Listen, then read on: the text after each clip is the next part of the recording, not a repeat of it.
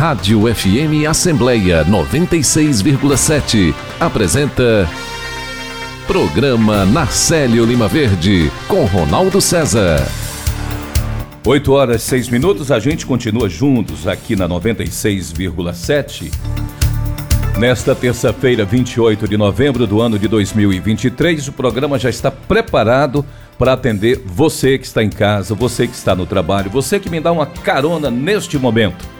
Nós teremos daqui a pouco a entrevista com a pneumologista do Hospital de Messejana, doutora Penha Uchoa. Ela vai falar aqui sobre os problemas respiratórios que o aumento do número de queimadas podem causar. Direitos na terceira idade, um quadro com o orientador da célula de aposentadoria da Assembleia Legislativa, Denilson Oliveira. Aqui ele vem explicar os principais pontos que aposentados e pensionistas do INSS devem saber sobre o empréstimo consignado. Cuidado, você precisa ter muita atenção quando for fazer um empréstimo. E ele vai dar todos os detalhes, as dicas, orientações, sabe, para você não cair em nenhuma armadilha. A repórter Magnólia Paiva acompanha as atividades em destaque na Alesse. Entrevista com a deputada estadual Jô Farias, que vem detalhar o seu projeto de indicação que visa a criação de cemitérios e crematório para animais domésticos ou domesticados no estado do Ceará. Quem já está conosco aqui nos estúdios é a coordenadora de desenvolvimento institucional da Assembleia, Eline Joyce Monteiro. Aqui ela vai falar já já sobre o terceiro encontro da campanha Eu Sou Alesse 2030. No finalzinho do programa, a participação do repórter Cláudio Teran, que antecipa que está por vir na sessão ordinária de logo mais. programa na série Lima Verde já está no ar e você pode acompanhar por meio do aplicativo Rádio FM Assembleia, que está disponível para celulares Android. Já para quem tem iPhone, é possível conferir o programa pelo aplicativo Radiosnet. E para participar com alguma sugestão, é só mandar mensagem para o nosso WhatsApp, que é 85 98201 4848. Muito obrigado a você pela companhia desde já e vamos juntos até as nove, nove e pouco no decorrer do programa. Entrevista. São 8 horas mais 9 minutos. A Assembleia Legislativa do Ceará realiza hoje o terceiro encontro Alesse 2030 e para detalhar esse assunto, eu já estou aqui no estúdio para conversar com a coordenadora de desenvolvimento institucional da Alesse, Eline Joyce Monteiro. Eline, mais uma vez, muito obrigado eh, por atender o convite da produção do programa. Bom dia. Bom dia, Ronaldo. Bom dia, ouvintes da Rádio FM Assembleia. Eu é que agradeço a participação aqui e a cobertura sempre forte da nossa comunicação social. Aliás, o que será debatido nesse terceiro encontro, Eline? Bom, o terceiro encontro da campanha Eu Sou Alessio 2030 é o terceiro e último encontro. Uhum. A gente vem desde agosto, lançamos essa campanha em agosto, fizemos dois encontros em outubro e hoje é o último que a gente finaliza com a apresentação dos resultados de dois comitês técnicos setoriais. Antes eu vou explicar de novo o objetivo da campanha é fortalecer a atuação dos cinco comitês técnicos setoriais da Assembleia Legislativa. Esses comitês eles, eles foram criados para envolver todos os órgãos da casa, inclusive células, núcleos, em todo esse planejamento estratégico que a Assembleia vem tirando do papel desde 2022. O planejamento foi elaborado em 21 e desde 2022 uma série de projetos, ações e atividades vêm sendo realizadas. E aí os comitês foram criados nesse sentido, de envolver todas as pessoas, porque o que nós percebemos é, anteriormente é que se discute os projetos e algumas ações no âmbito do Comitê de Gestão Estratégica, onde lá estão 14 órgãos da casa. E aí, depois que, que as reuniões acontecem, a gente percebia que boa parte dos servidores, dos orientadores de célula, é, dos supervisores de núcleos, não ficavam sabendo do que estava acontecendo. Uhum. Sabe dos eventos, porque todo mundo é convidado e a comunicação faz essa cobertura muito boa, mas assim, não, não se vê nessas ações. E aí a gente pensou, o COGE, né, pensou em, em criar, e aí tem uma portaria da diretora-geral que criou cinco comitês, e a partir dele é como se fossem assim é, ramificações do Comitê de Gestão Estratégica.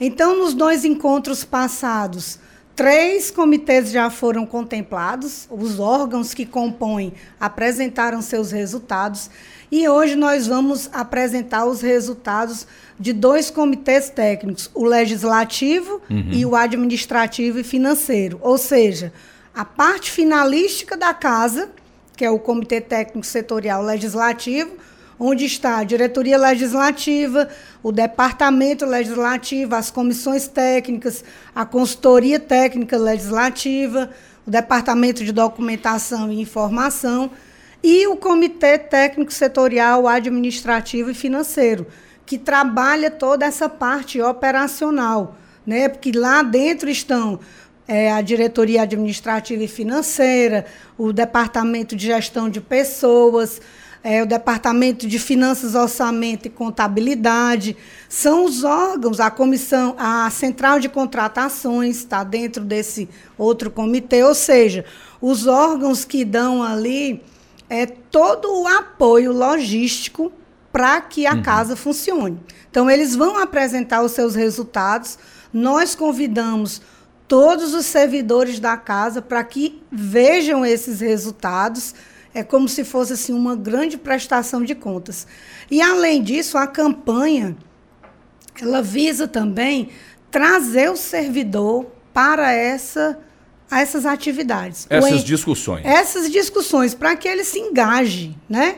Porque a gente está aqui no nosso dia a dia, a gente fica aqui no nosso quadrado, vamos dizer, mas às vezes a gente não faz a relação. E muita coisa está acontecendo ao nosso redor. Muita coisa. Então, não é só o meu trabalho que eu tenho que compreender e fazer bem. Eu tenho que interagir com outras áreas. O que é que aquela outra área faz? O que é que a central de contratação faz que, é, que impacta na minha área de comuni da coordenadoria de comunicação social. Uhum. Se não tiverem as licitações, se não tiver um, um engajamento entre essas áreas, a coisa não flui. Uma sinergia. Total.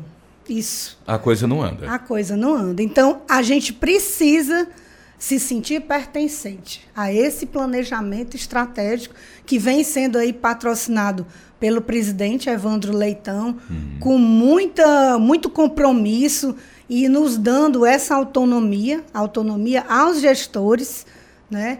E aí também eu já quero mais uma vez agradecer a, a Coordenadoria de Comunicação Social na pessoa da Gisele, da Ticiane, da Magnólia, do Silvio Augusto e de todos vocês que patrocinaram essa campanha no sentido de fazer as camisas, o totem instagramável, as orelhas de computador, que a gente ainda vai trazer para todos vocês aqui também. Nós Isso. estamos esperando receber mais algumas. O, o, o Eline, agora você falando, o ouvinte que está acompanhando a gente, o internauta que está acompanhando, Sim. ele pode até pensar, mas tudo que essa senhora acabou de falar, Eline Joyce, tudo é para quem trabalha para quem é da Assembleia Legislativa. Uhum. Mas para quem é de fora, não é? Uhum.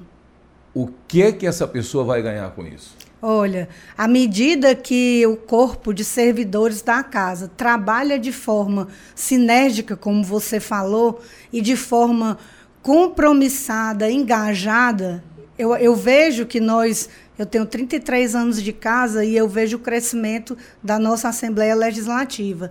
E quanto mais a gente trabalha dessa forma, se sentindo pertencente a essas entregas e esses resultados, quem ganha é a sociedade. Uhum. Nós temos aí serviços cada vez mais bem executados, o atendimento de qualidade, o próprio Departamento de Saúde e Assistência Social, o Comitê de Responsabilidade Social, o CIAD, o Centro de Mediação e Gestão de Conflitos. Então, são órgãos que estão trabalhando ali para entregar à sociedade o que há de melhor na Assembleia Legislativa.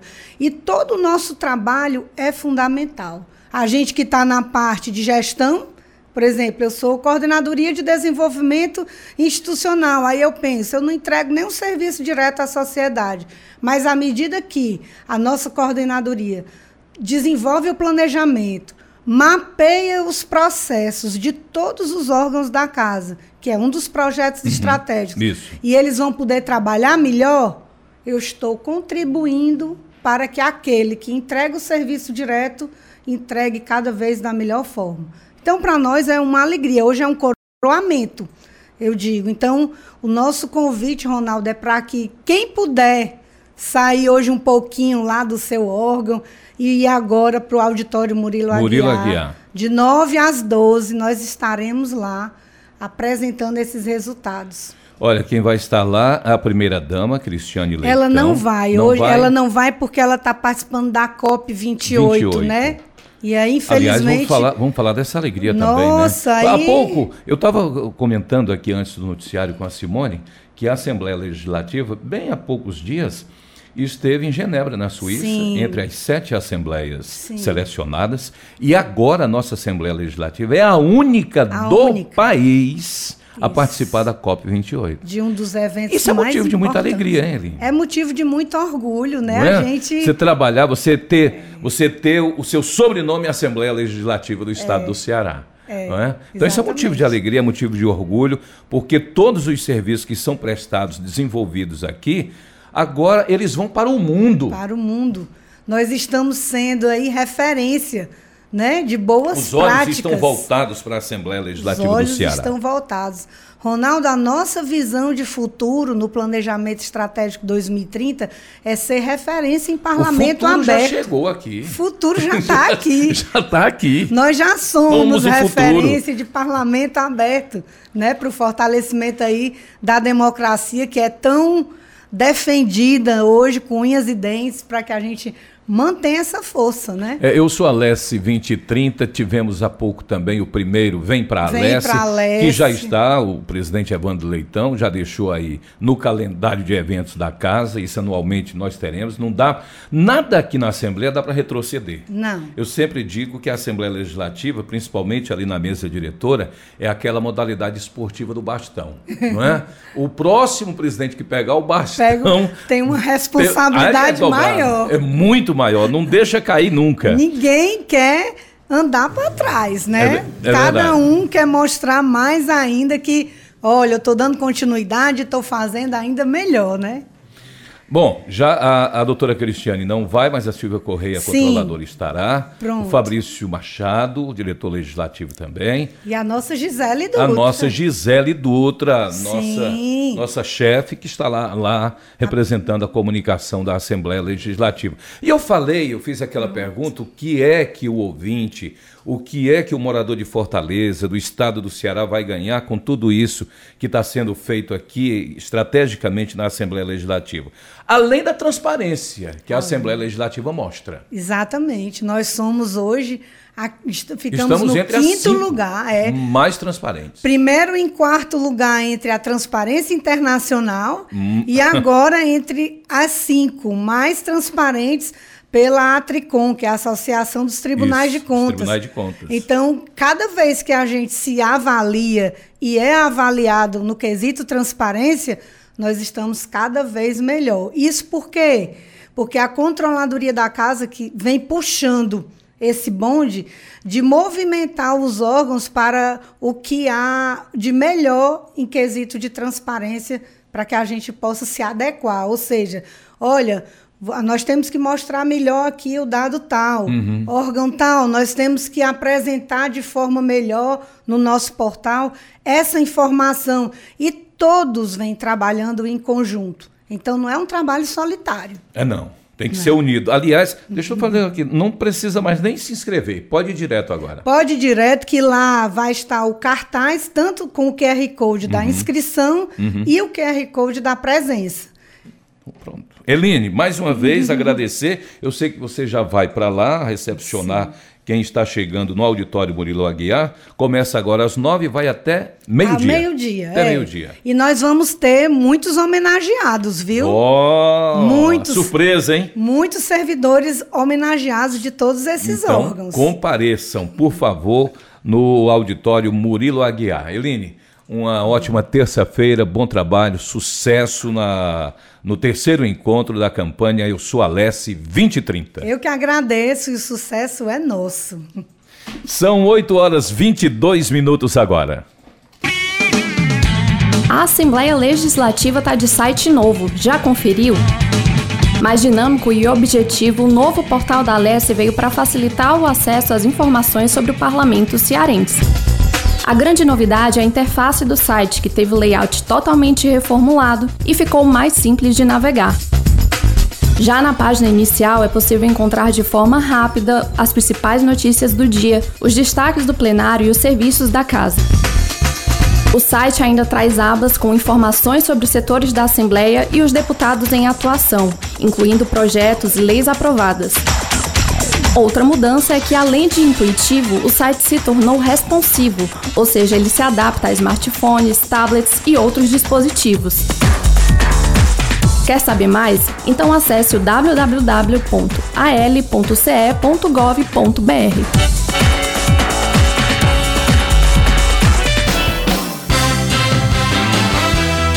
Alô, ouvintes da Rádio FM Assembleia, aqui Marcos Lessa, passando para parabenizar esta casa pelos seus 16 anos, prestando esse serviço maravilhoso para o nosso estado, com muita música, informação para todos vocês. Viva a RFM Rádio Assembleia e viva nós que ouvimos e somos fãs dessa rádio há tantos anos. Rádio FM Assembleia. Com você, no centro das discussões. Você ouve Programa Narcélio Lima Verde. A Caixa Econômica Federal paga hoje a parcela do mês de novembro do novo Bolsa Família aos beneficiários com número de inscrição social de final 8. Pelo segundo mês seguido, o benefício tem um adicional para mães de bebês de até seis meses de idade chamado de benefício variável familiar Nutris, o adicional corresponde a seis parcelas de 50 reais para garantir a alimentação da criança.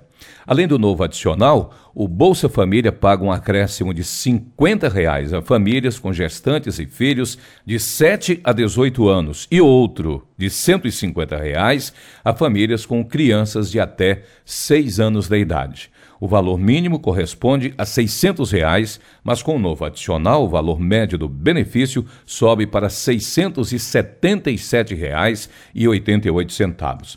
Neste mês não haverá o pagamento do auxílio gás, que beneficia famílias inscritas no CadÚnico. Como o benefício só é pago a cada dois meses, o pagamento voltará no mês de dezembro. E o período de inscrições para o casamento coletivo gratuito para casais LGBTQIAPN+, inicia nesta quinta-feira e segue até o dia 30 de forma presencial no Centro de Referência LGBT Janaína Dutra, ou na Coordenadoria Especial da Diversidade Sexual em Fortaleza. São ofertadas 30 vagas para o ato oficial de casamento civil. Casais serão selecionados mediante inscrição prévia, desde que cumpram integralmente as condições para habilitação do casamento civil e os demais requisitos do regulamento. Entre os requisitos, anote aí, estão serem brasileiros maiores de 18 anos, declararem não possuir recursos próprios para custear o casamento e tem mais. Pelo menos uma das partes morar na capital. A cerimônia está prevista para ocorrer no dia 28 de março do ano que vem, a partir das 18 horas, no Teatro São José, aqui em Fortaleza. São 8h27. No século XIX foram criadas as primeiras empresas especializadas em abastecer os jornais com notícias. São as agências de notícias, que têm como clientes os veículos de comunicação de massa. Com o avanço das tecnologias de comunicação, principalmente depois da internet, multiplicou-se a quantidade de notícias circulando diariamente. Sintonizada com esses avanços, a Assembleia Legislativa do Ceará criou sua agência de notícias para noticiar as atividades parlamentares que repercutem na vida dos cearenses. Além da atuação parlamentar, a Agência de Notícias divulga informações sobre os serviços e eventos promovidos pelo Poder Legislativo, de interesse do cidadão e do servidor, aproximando ainda mais o parlamento da sociedade. A notícia gerada em tempo real pode ser acessada a qualquer dia, hora e lugar. Além do noticiário de cada dia, os internautas dispõem de clipping eletrônico, de banco de imagens e do Fale Conosco, um caminho virtual para a pessoa cadastrada receber mensagens e se comunicar com as agências de notícias. E utiliza recursos do WhatsApp para transmitir informações de eventos e deliberações do Legislativo. Compartilhar iniciativas. Esta é a meta da Assembleia Legislativa do Estado do Ceará. Rádio FM Assembleia 96,7. Com você, no centro das discussões. O clima do nosso planeta está mudando. Ainda não é possível prever exatamente como será esse impacto, mas, de acordo com os cientistas, é esperado que as alterações climáticas interfiram diretamente na disponibilidade de água. Com as mudanças no clima, uma região pode passar a receber mais chuvas, enquanto outra passa a receber menos, afetando a quantidade de água disponível para uso. Além disso, em todo o país devem ocorrer com mais frequência chuvas intensas e estiagens mais severas e prolongadas. As alterações no clima influenciam a forma de prever o comportamento das águas. Até hoje, a hidrologia adotou a hipótese da estacionaridade, que considera que o futuro pode ser representado pelas estatísticas observadas no passado. Mas com as mudanças climáticas, as chuvas terão alterações de intensidade, duração e frequência. E os dados sobre o passado podem não ser mais confiáveis para planejar o futuro. O que podemos fazer para enfrentar essas novas condições? Algumas medidas são aumentar os estoques armazenados e viabilizar outras fontes de água, melhorar a capacidade de infiltração nas cidades e no campo, instituir sistemas de alerta, além de estimular a reutilização e o uso racional da água. O clima do nosso planeta está mudando, mas podemos adotar medidas para que os efeitos sobre a população sejam menores. Olha a água pra matar a nossa sede, pra molhar a nossa casa, pra regar as nossas plantas, pra chover de madrugada. Se é pouco, é uma gota, é um pingo, uma lágrima. Se é muito, vira rio, cachoeira, vira lago, vira mar. Água que a gente tem que economizar. Porque senão um dia ela acaba. Então o que a gente vai fazer se não tem água? Porque senão um dia a fonte seca. E o que vai ser então da nossa vida aqui no planeta Terra? Água.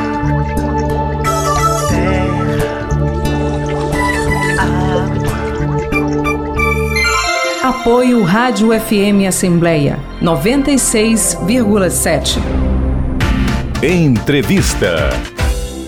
São 8 horas 31 minutos. Com as mudanças climáticas e também a chegada do período de estiagem, o número de queimadas tem aumentado em todo o Ceará. E essa elevação no número de queimadas pode trazer problemas para a nossa saúde. E para falar mais sobre esse assunto, nós estamos recebendo a pneumologista do Hospital de Messejana, doutora Penha Uchoa. Primeiro, agradecer por recebê-la aqui no programa, atender o chamado da nossa produção e é sempre um prazer conversar com a senhora, doutora Penha. Bom dia.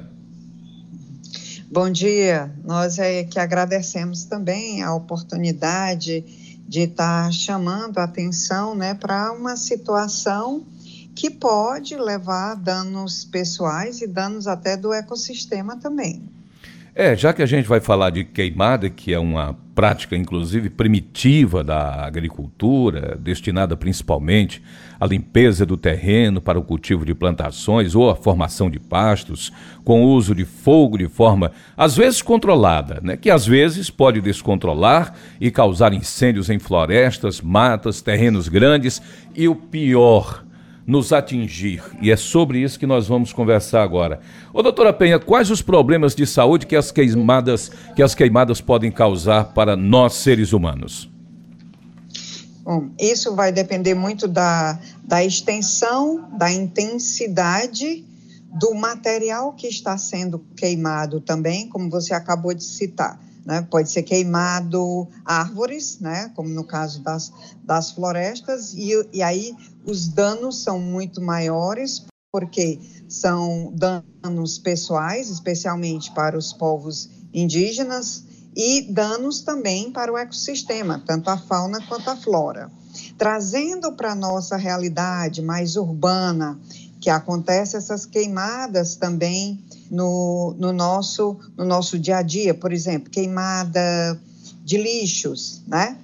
Oh, isso é, provoca também alterações que a gente chama que são do, dois tipos de lesões mais comuns para o sistema respiratório. Tanto a lesão térmica, que é provocada pela fumaça quente, isso promove um, uma reação inflamatória, do, do, do, sistema respiratório e a pessoa, naquele momento, pode apresentar várias reações, como desde é, prurido, ardência nos olhos, no nariz, na boca, dor na garganta, rouquidão, tosse, falta de ar e pode acontecer até asfixia e morte.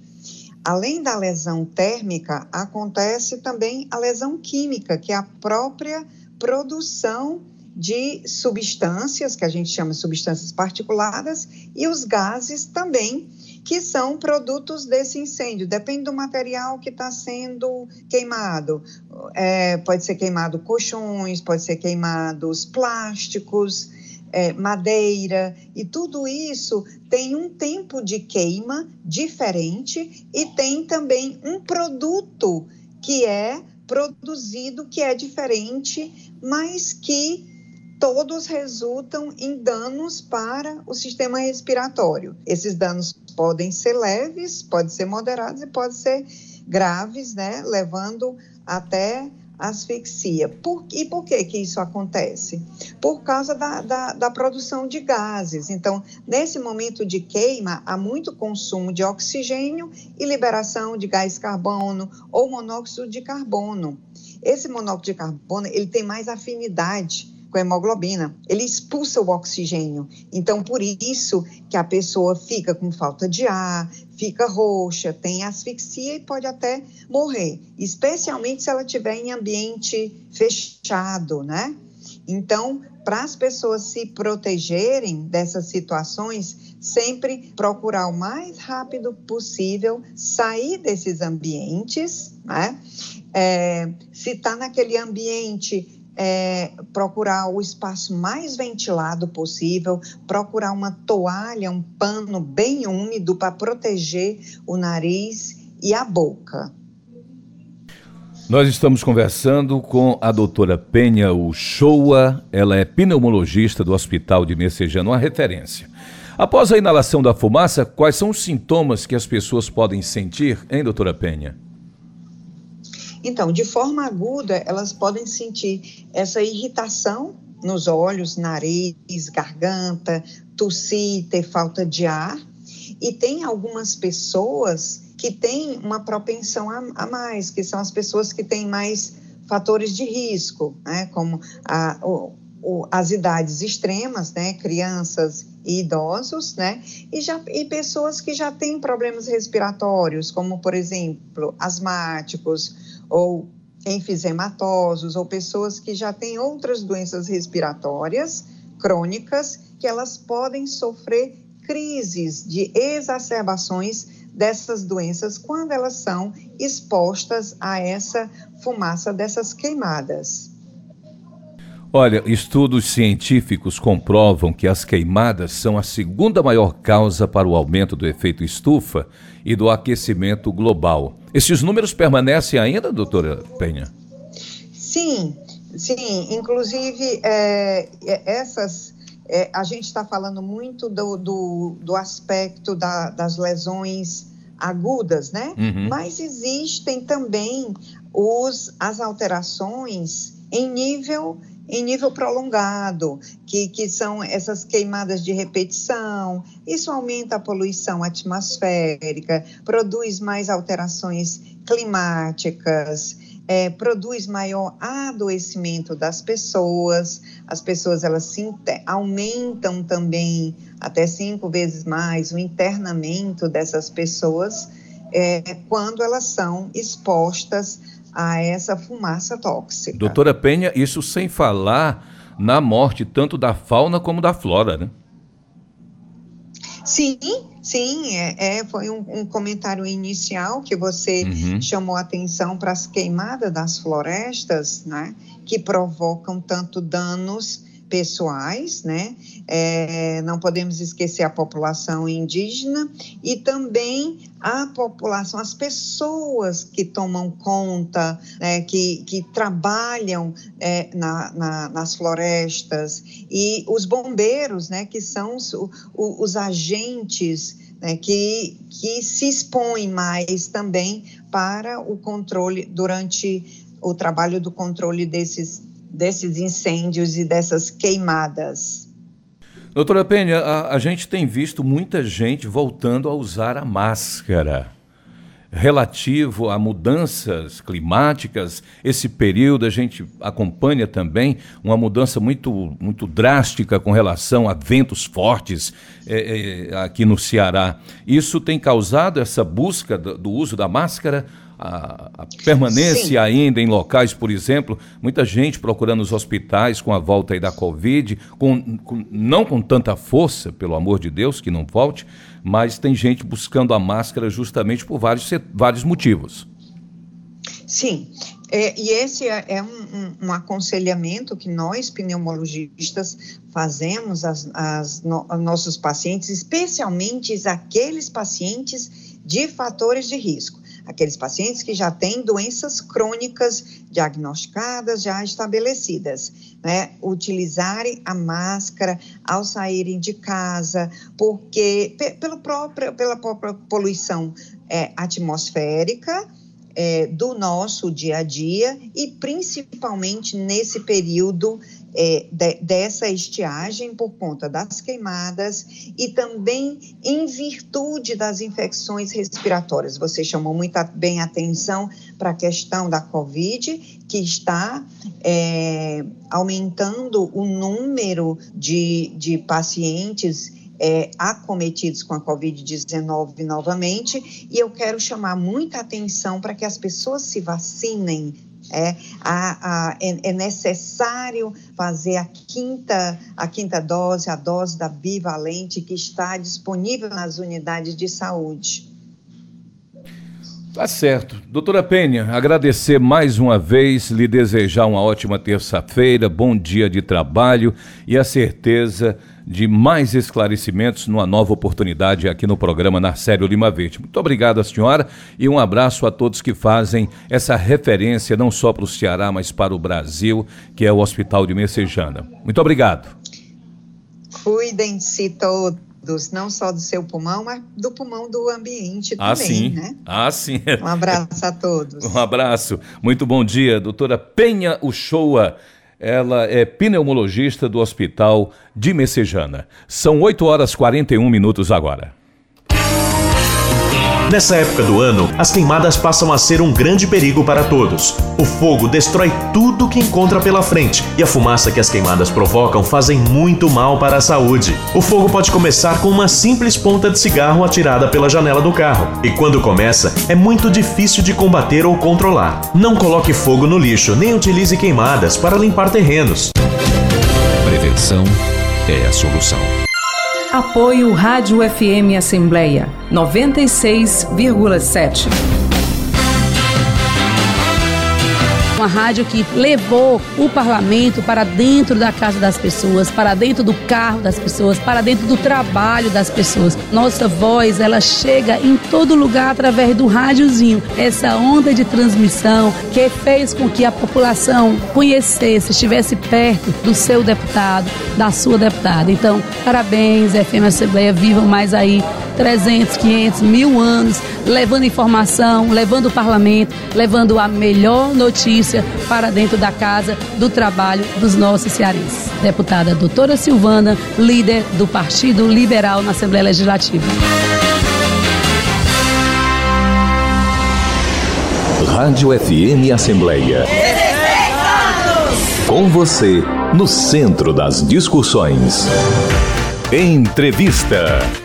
São 8 horas e 42 minutos. Projeto da indicação visa a criação de cemitério e crematório para animais domésticos ou domesticados no Ceará. E quem detalha o assunto é a deputada que a gente tem que parar um pouco para pensar o que que a gente vai conversar, porque é tanta coisa para conversar com ela, né? ela tem tanto, mas tanto para falar e para dividir com os ouvintes da FM Assembleia. Eu estou falando da deputada Jô Farias. Jô Farias, muito obrigado por estar aqui conosco mais uma vez. É sempre um prazer conversar com a senhora.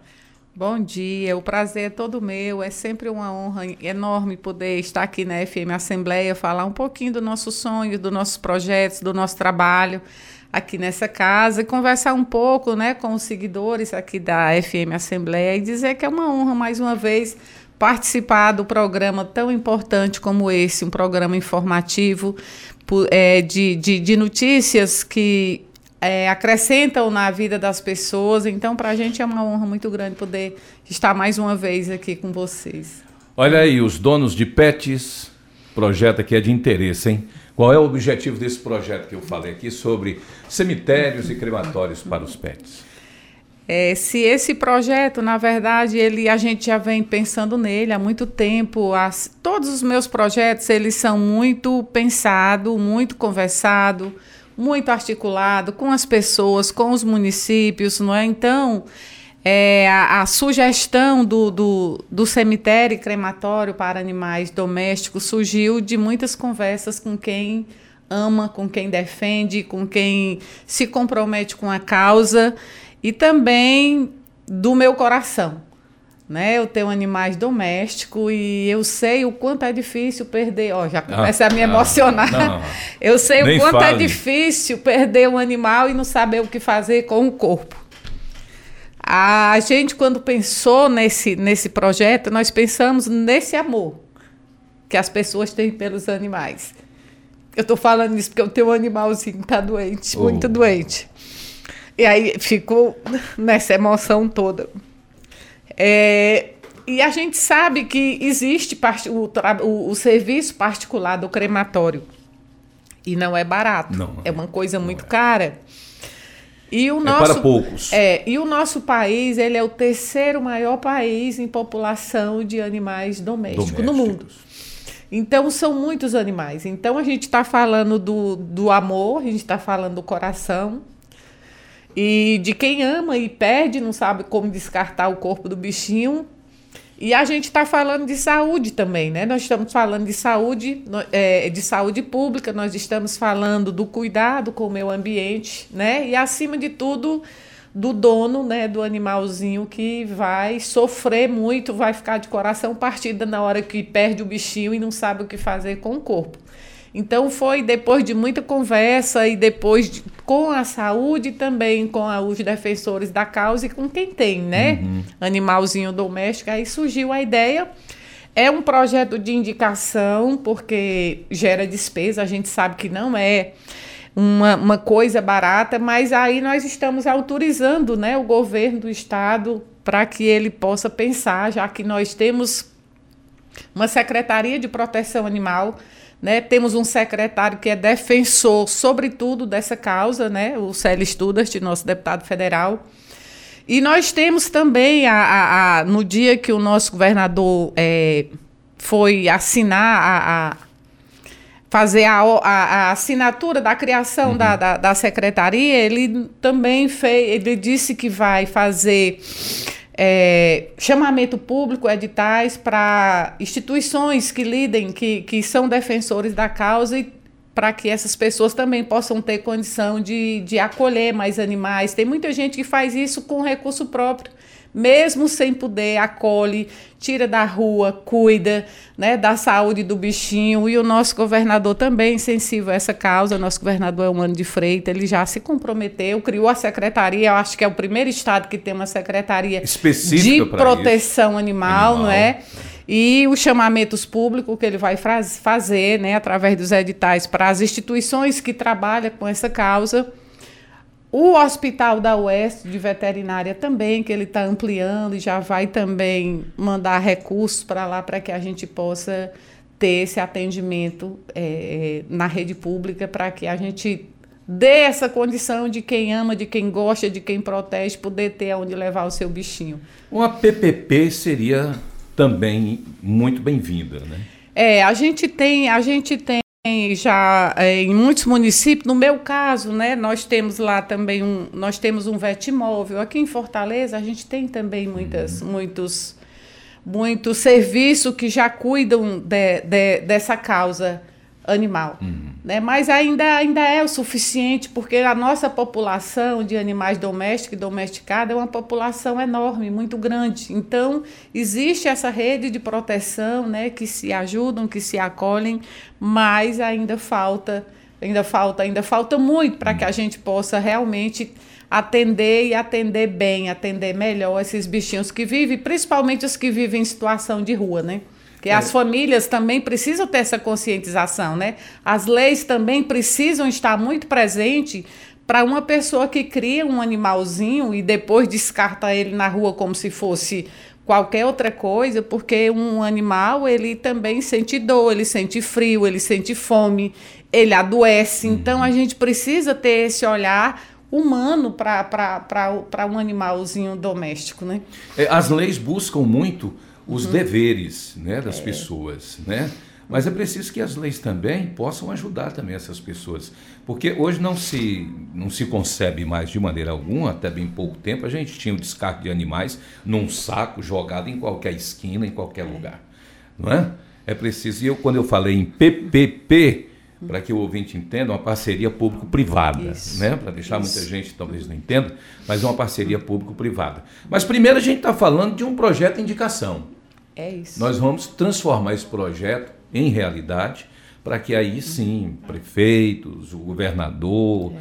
né, possa. Eu tenho certeza a sensibilidade não só da senhora, mas dos seus pares, os outros 45 parlamentares desta casa irão aprovar com certeza esse seu projeto. O governador já com a caneta na mão, eu tenho certeza que isso aí vai ser muito, muito bem-vindo. Eu espero que sim, esse é o meu papel aqui nessa casa. Eu sempre digo que eu não fui eleita para o executivo, né? Eu sou do legislativo, então meu papel além de fiscalizar, além de propor né, uhum. né, as leis, as indicações, além de fazer parte das comissões, dos projetos que eu assumi aqui nessa casa quando cheguei, eu, eu, eu o meu papel aqui é fazer com que o governo possa enxergar e eu possa contribuir com algo que de repente ele nos afazeres, que são muito um governador do estado, você imagine é. o, o que que tem nesse mundo para ele fazer.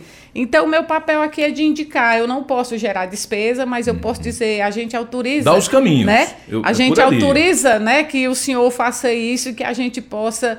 É, acalmar o coração das pessoas, né, que ama, que gosta, que cuidam, né, como se fosse filho. A gente tem, eu, eu crio um animalzinho de rua, né? Na minha casa eu tenho um animal doméstico, que é o gatinho, cachorro, que eu adotei e a gente ama como se fosse a nossa a família. Apega, é o né, primeiro né? abraço que eu recebo na minha casa. É. Na hora que eu É a primeira desço, alegria quando abre a porta lá. Na hora que eu desço do carro é o primeiro que chega perto de mim. A gente fica. A senhora... Perdão, perdão, perdão. Mas é isso, é quem tem sensibilidade.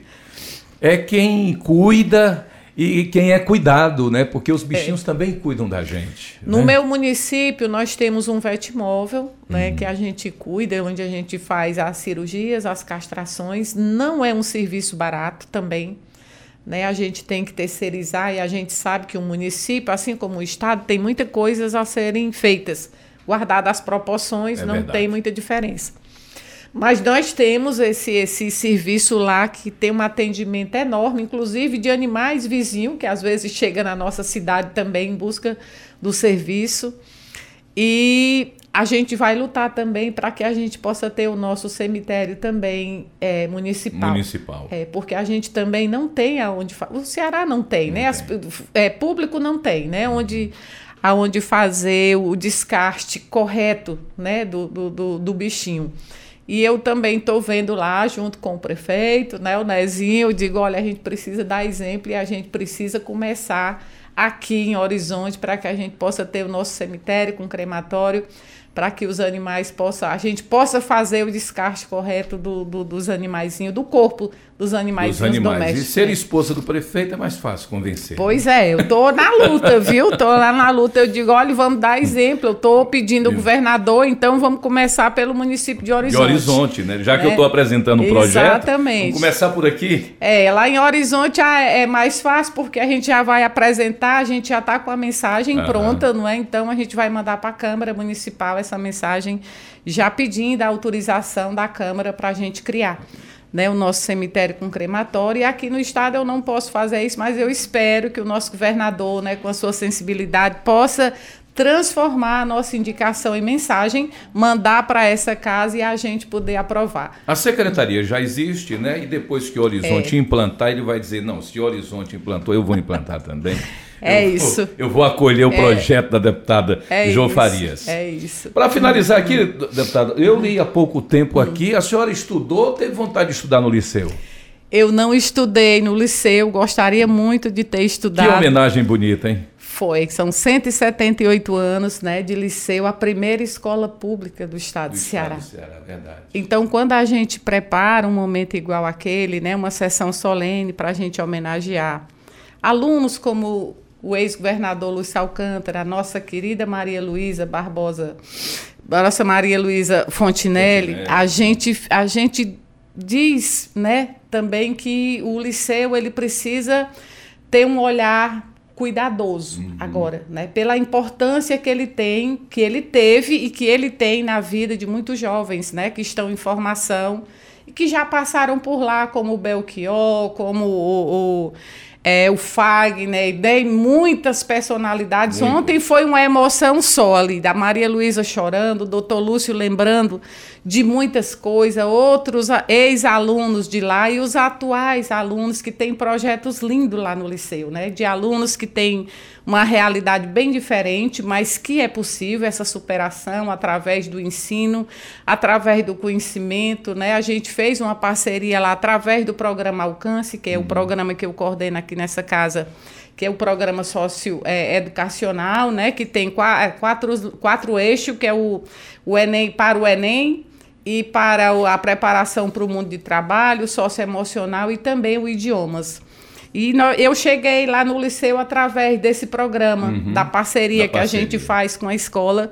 E muito feliz e muito honrada de poder ter a confiança do diretor, dos alunos, né? Porque também fui parceira no projeto de, eh, de, de, de- leitura do, lá do, do- dos alunos. E, enfim, eu já estive com o ministro Camilo Santana, já estive com a nossa secretária Eliane Estrela. A gente sabe que também não é um projeto barato, isso aí vai ter que ser pela SOP, mas eu estou confiante também que o nosso governador vai vo- voltar os olhares para o liceu e vai poder fazer com que ele seja novamente referência para esse estado. E para né? o Brasil. E para esse país. Nós já Verdade. somos referência na educação. Nós temos a melhor escola do mundo aqui no Ceará. No Ceará, né? né? Lá na cidade de Carnaubal. Então, são exemplos como esse que a gente quer deixar para o mundo, né? para a sociedade, para os nossos filhos, para os nossos netos, porque a palavra convence, mas quem arrasta, né? A palavra Isso. é o exemplo que, É o que, exemplo. que arrasta, né? Então, a gente fica fazendo com que jogando luz, né, nas coisas que a gente considera importantes para que as pessoas comecem a enxergar, porque muitas vezes são muitas coisas. Você imagine o que tem para fazer no governo do estado, né? Menos de um ano de governo, mas aí o nosso papel aqui é apontar, é, é dizer, é jogar a luz mesmo uhum. para que todo mundo enxergue e possa cuidar daquilo que é de mais precioso, que é a educação, é a única ferramenta, né, inclusiva, é o alicerce justa. da vida. É o alicerce da vida, a educação. E é pela citei, educação que a gente transforma, transforma as pessoas. E eu falei justamente, fiz questão de citar a, a, a, homenagem na sessão solene para, com o Liceu do Ceará, porque de todas essas personalidades que a senhora falou aí, eu me senti contemplado também e até homenageado por intermédio da minha mãe que estudou lá. Então, Ai, que coisa a linda. personalidade maior da minha vida, quando eu soube de vixe, mamãe passou por lá. Então. Depois, a, tanta gente que, que chegou até a nós para dizer, olha, minha mãe estudou, meu pai estudou, doutor Quintino, né, ah, nosso sim, secretário sim. da SOP, da Minha SOP. mãe estudou, é, a gente homenageou em memória. Uhum. A filha veio receber, emocionadíssima,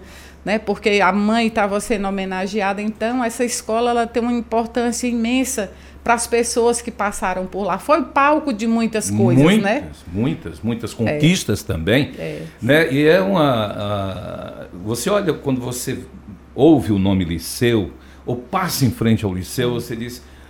É a abertura da vida né? É. é. a porta da vida foi o liceu para tanta gente. É, eu vi a, a fala, a, a, fala da Maria Luísa ontem, a, a, emoção, e também algumas entrevistas que ela uhum. já tinha dado para o jornal o Povo, falando sobre a transformação né, é. dela a partir do momento que ela entrou no liceu. No ela liceu, vinha de colégio de freira. Isso. E na hora que ela entrou no liceu foi que começou todas as lutas que a gente e já sabe. E todo o processo né? de que hoje a gente conhece, pois essa é. mulher lutadora, é. briguenta, aguerrida. Primeira prefeita mulher de capital de foi capital. a Maria Luísa naquela época. Você imagine, porque eu sempre digo assim, ser mulher nesse mundo não é uma coisa muito fácil. Ser mulher na política, pior ainda. Pior Aí eu ainda. fico pensando na Maria Luísa. E naquela época, então? Aquela época como prefeita dessa cidade. Mas ainda bem que ela, ela e o doutor Lúcio estavam lá, ó. contando como é que os dois que os dois se davam Se bem, davam né? bem. Se respeitavam, mas na hora de cobrar, a Maria Luísa ia com o atrevimento dela que ela sempre foi. É peculiar, né? Não é? E, mas ele disse que ela fazia isso com muito carinho, com muito carisma, com Muito muito, respeito. hein? Deu tudo certo. Foi linda a sessão solene ontem. Me senti muito honrada por isso. No início da conversa eu falei que é um pouco difícil conversar com a deputada Jo Farias, porque tem muita coisa, muito assunto para a gente debater e um programa só é impossível. Deputada, agradecer mais uma vez. O mês de dezembro aí está chegando, vai ter oportunidade de fazer um balanço do mandato, vai ter uma oportunidade de falar sobre a sua gestão à frente aí da Universidade do Alcance, fazer um balanço aí no próximo mês aí. A Laiana já está ouvindo, com certeza será contactada. O maior prazer do mundo. A gente vai fazer uma prestação de conta, né? Fizemos dos nossos primeiros 100 dias Uhum. e vamos fazer novamente agora, né? No primeiro ano de mandato, De a mandato. gente vai vir. Em fevereiro eu estou fazendo, estou preparando para que a gente possa conversar um pouquinho, vai completar um ano em fevereiro, Em e a fevereiro. gente vai fazer essa prestação de conta. Eu acho que é respeito com a nossa população, com quem votou, com quem apoiou, com quem acompanha. Né? Eu sempre digo que é muito importante que as pessoas acompanhem o- os deputados, acompanhem o deputado que você votou, veja o que ele está fazendo, ajuda, contribui, manda. É, a crítica, quando ela é construtiva, ela é muito positiva para a gente. A gente. A gente erra, a gente é humano e nem sempre nós somos assertivos, mas, enfim, a gente quer que as pessoas nos acompanhem, quer que elas sugiram, inclusive, alguma pauta que desejem, né? Eu sempre faço de acordo com o que a gente escuta das pessoas, com o que eu me reúno com o nosso gabinete através das nossas pesquisas. Sou muito grata às pessoas porque não faço nada sozinho, né? Por isso que a gente consegue andar bem. Eu sei que isso aqui é passageiro. Eu tenho aqui quatro anos, se Deus me permitir até lá, e eu espero que Ele permita. E o futuro depois Ele é quem sabe, A Deus né? pertence. A Deus pertence. Então, queria agradecer mais uma vez aqui pela oportunidade. Me perdoem pela emoção, né? Mas eu sou emotiva, eu sou assim, eu sou gente, eu sou humana e eu sou o que eu sou e É pronto, de carne, osso né? e coração. É isso, então, só agradecer mesmo. Deputada Jo Farias, muito obrigado à senhora. Bom dia, bom trabalho. Já já tem sessão ordinária no plenário, 13 de maio. É isso. Já já a gente está por lá. Tá certo. São 8 horas e 59 minutos. No comércio ilegal, todos os animais sofrem maus tratos. Grande parte dos pássaros traficados tem os seus olhos furados para não enxergarem a luz do dia. Assim eles não cantam e, com isso, não chamam a atenção da fiscalização. As araras costumam ter os ossos do peito quebrados. Com a dor, elas ficam imóveis, dando a impressão de que são domesticadas. Os traficantes injetam álcool na veia dos macacos para que pareçam mansos para os seus compradores. De cada dez animais retirados ilegalmente da natureza, apenas um sobrevive. Os outros nove morrem durante a captura ou no transporte. Denuncie a venda ilegal de animais silvestres. Ligue para a linha verde do Ibama 0800 61 8080. Realização Rádio Brás. Pelo direito à informação. Apoio Rádio FM Assembleia 96,7. Parabenizar todos os colaboradores, servidores da Rádio FM Assembleia 96.7, que nesse legado tem deixado muito trabalho, determinação, informação, corriqueiramente, diuturnamente população cearense, levando conhecimento, levando o que acontece aqui no parlamento, mas que vai muito além dos muros do parlamento, que leva notícia de uma forma geral à população cearense, mantendo-se bem informada mas também com a programação que às vezes escuto à noite, mais informativa, mais descontraída. Sintam-se parabenizados. Eu acho que é um trabalho de comunicação que tem levado a Assembleia a distante pela Rádio FM Assembleia. Parabéns e muito obrigado pelo que vocês fazem pela comunicação do Estado de Ceará. Sou o deputado estadual Marcos Sobreira. Rádio FM Assembleia. Com você, no centro das discussões.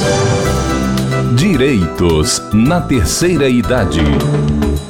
Nove horas, dois minutos, nós estamos recebendo no quadro Direitos na Terceira Idade o advogado, atuário e orientador da Célula de Aposentadoria da Alesse, Denilson Oliveira. Ele explica os principais pontos que aposentados e pensionistas do INSS devem saber sobre o empréstimo consignado. Denilson, muito bom dia, prazer falar com você aqui no programa Narcélio Lima Verde mais uma vez. Muito bom dia, Ronaldo. Bom dia a toda a equipe do da, da FM Assembleia. Um bom dia especial a todos os ouvintes. Ô Denilson, quais pontos você acha importante destacar nesse assunto, quando se fala em empréstimo consignado?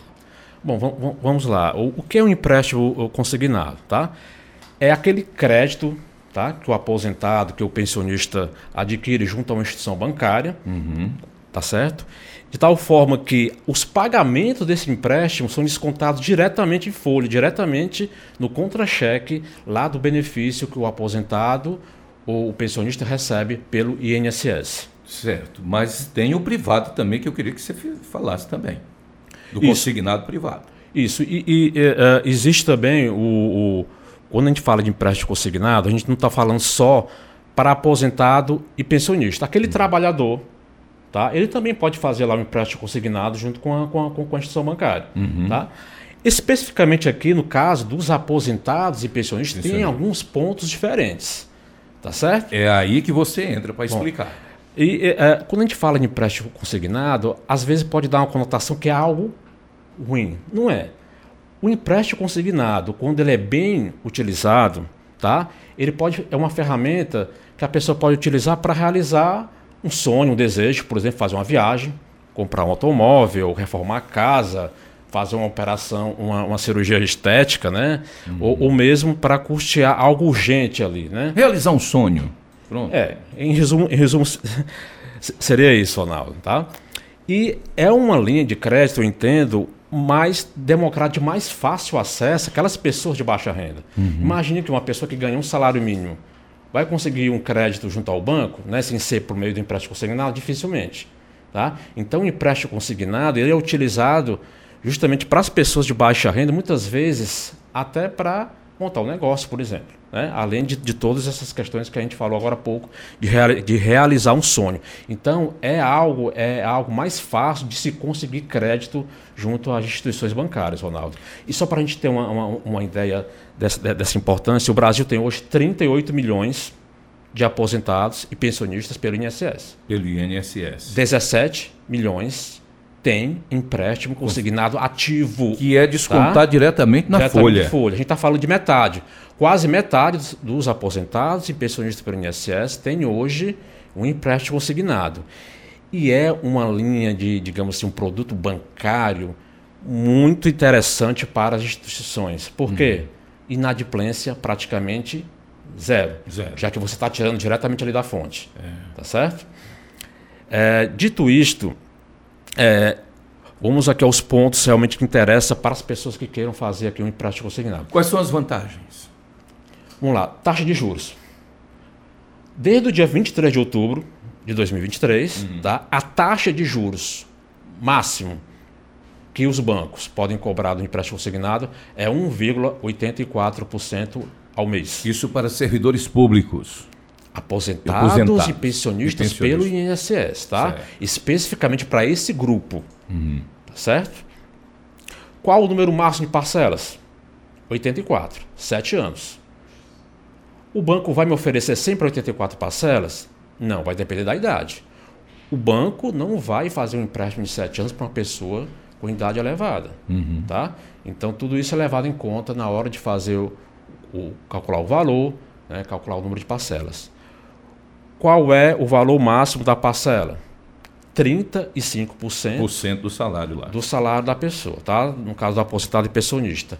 Só para a gente ter uma ideia, quem ganha um salário mínimo R$ 1.320, a parcela máxima 462 reais. reais. Tá bom? Não conte com esse dinheiro. Não conte com esse dinheiro no isso. final do mês. Por isso que é importante a pessoa saber se esse valor cabe no bolso, sabe, Ronaldo?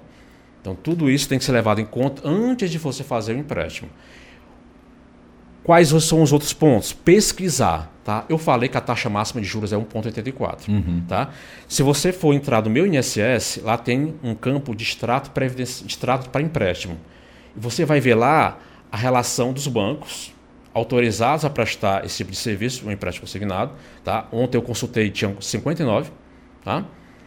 Taxa de juros variava de 1,11% até 1,84%. Por isso que é importante pesquisar. Tá? Não vá diretamente à primeira instituição que você vê. Pesquise. Pesquise. Tá? Verificar, claro, se aquela instituição que está te oferecendo o empréstimo consignado, se ela está autorizada a funcionar pelo Banco Central. Por isso que é interessante consultar uhum. o extrato lá no meu INSS. Tá? Sempre é importante, antes de fazer o empréstimo consignado, a pessoa vai lá ver quais são as instituições e ver quais são as taxas lá oferecidas pela, por essas 59 instituições que eu, que, eu, que eu acabei de falar. Então, às vezes você passa ali no centro, aí você vê os panfletos ou gente gritando no meio da rua, crédito sem a necessidade de avalista, vantagens especiais, as melhores, mesmo com nome sujo, você vai conseguir o seu empréstimo. Isso é uma armadilha. É, é preciso respeitar esse limite de 35% lá da, a chamada margem consignável. Uhum. Né? Se a pessoa já está com os 35%, ela não vai conseguir fazer mais um empréstimo. Tá?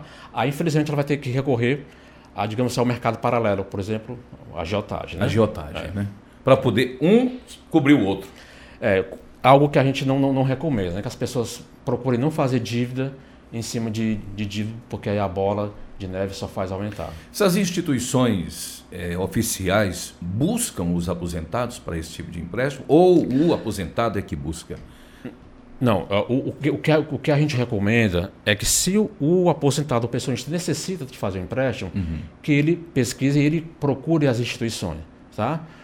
Normalmente é muito comum a gente escutar né, de, de aposentados e pensionistas reclamando que todo dia recebe ligações isso, de isso. empresas é. oferecendo empréstimo consignado, tá? Algo que até é, é, é, é, não é recomendável, até mesmo pelo, pelo, Banco Central, pelos órgãos de defesa do consumidor, tá?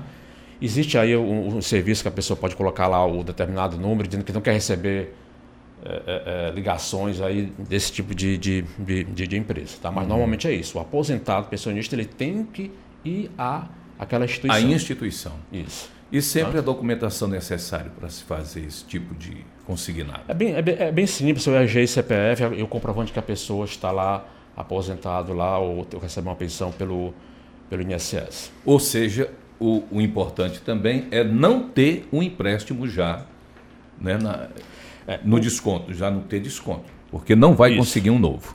Ex exatamente. Tá? É importante também, o Ronaldo, dizer que a pessoa pode fazer um empréstimo mais de um banco. O importante é respeitar a, o limite. A marcha, o a limite. Lá. Tá? 35%. 35%. Tá?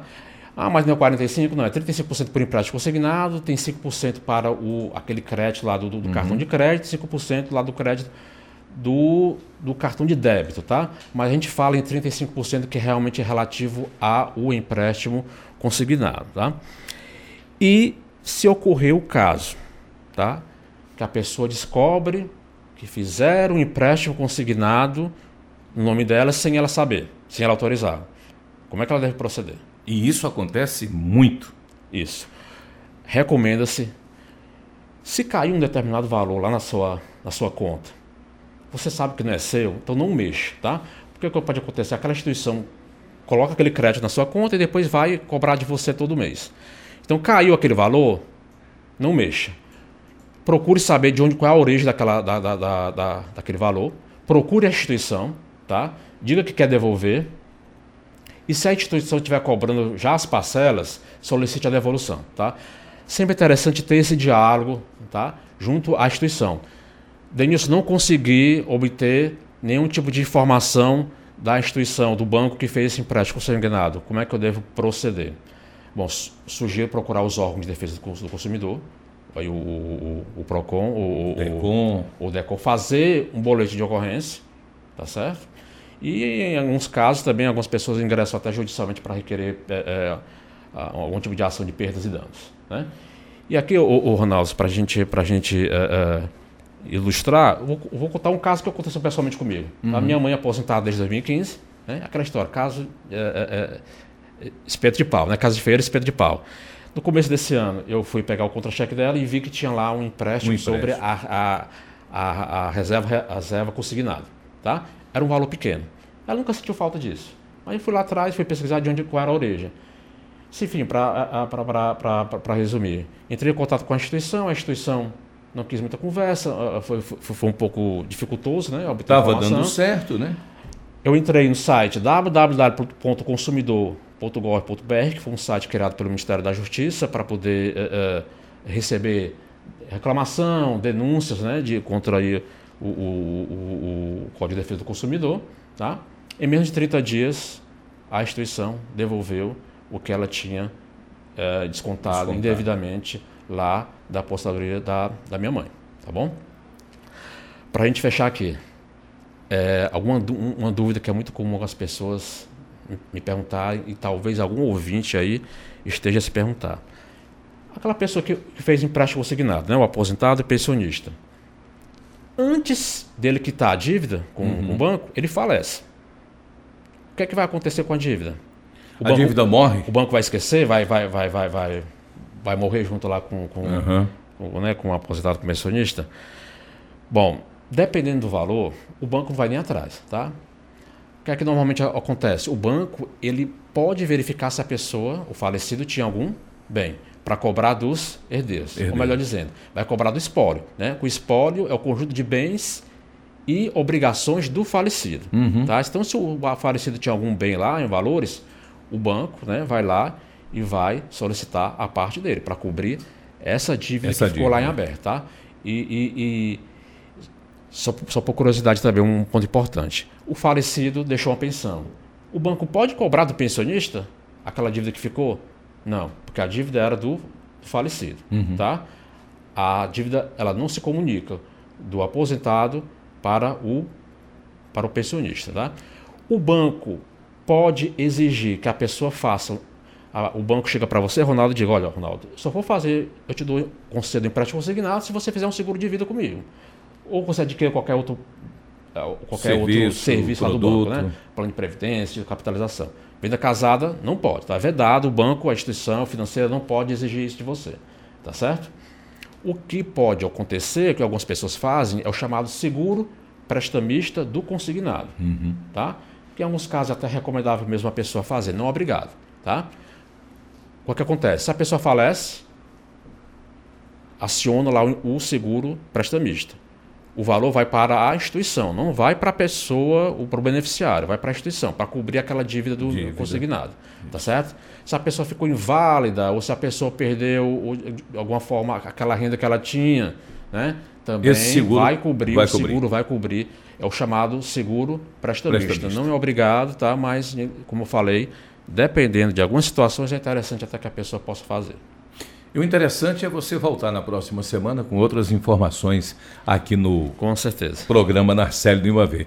Denilson, muito obrigado a você. Um bom dia de trabalho. Obrigado, Ronaldo, e obrigado a todos os ouvintes. Até uma próxima participação. E se você tem alguma dúvida sobre Previdência Social, aposentadoria, mande a pergunta para o programa. Basta adicionar o nosso WhatsApp, que é 85 98201 4848 e o Denilson Oliveira vai tirar sua dúvida aqui no programa.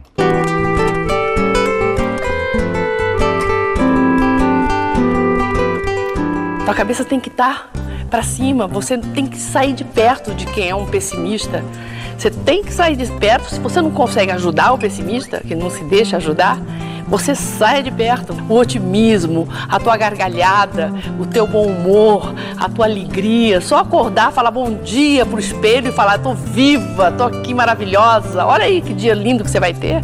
E não tem essa que se não tem emprego porque já está mais velho, porque vai dar trabalho, porque vai não sei o quê, inventa um.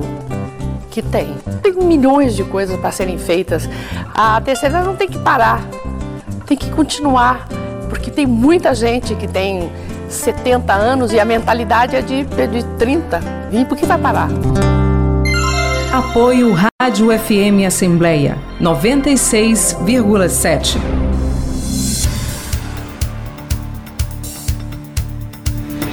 Chegamos ao final do programa da Série Lima Verde desta terça-feira. Você acompanhou a entrevista com a pneumologista do Hospital de Messejana, doutora Penha Uchoa, com o orientador da Célula de Aposentadoria da Assembleia Legislativa, Denilson Oliveira. Conversamos também com a deputada estadual Jô Farias e com a coordenadora de desenvolvimento institucional da Alesse, Emine Joyce Monteiro. Nós tivemos a equipe do programa, fazendo o melhor para você. A Laiana Vasconcelos está na coordenação, os repórteres Magnólia Paiva, Cláudio Teran, direção multimídia Rodrigo Lima e Márcio Medeiros, operação multimídia César Moreira, redes sociais Vanessa Cordeiro, Tassiana Campos é a gerente geral da Rádio FM Assembleia e para participar do programa Narcélio Lima Verde, enviando algum comentário ou sugestão, anote o nosso WhatsApp 85 98201 4848. Muito obrigado a você que nos escuta pela audiência. O programa Narcélio Lima Verde volta amanhã a partir das 8 horas aqui na sua Rádio FM Assembleia, na sequência daqui a pouco no plenário 13 de maio, em link com a TV Assembleia, a sessão ordinária.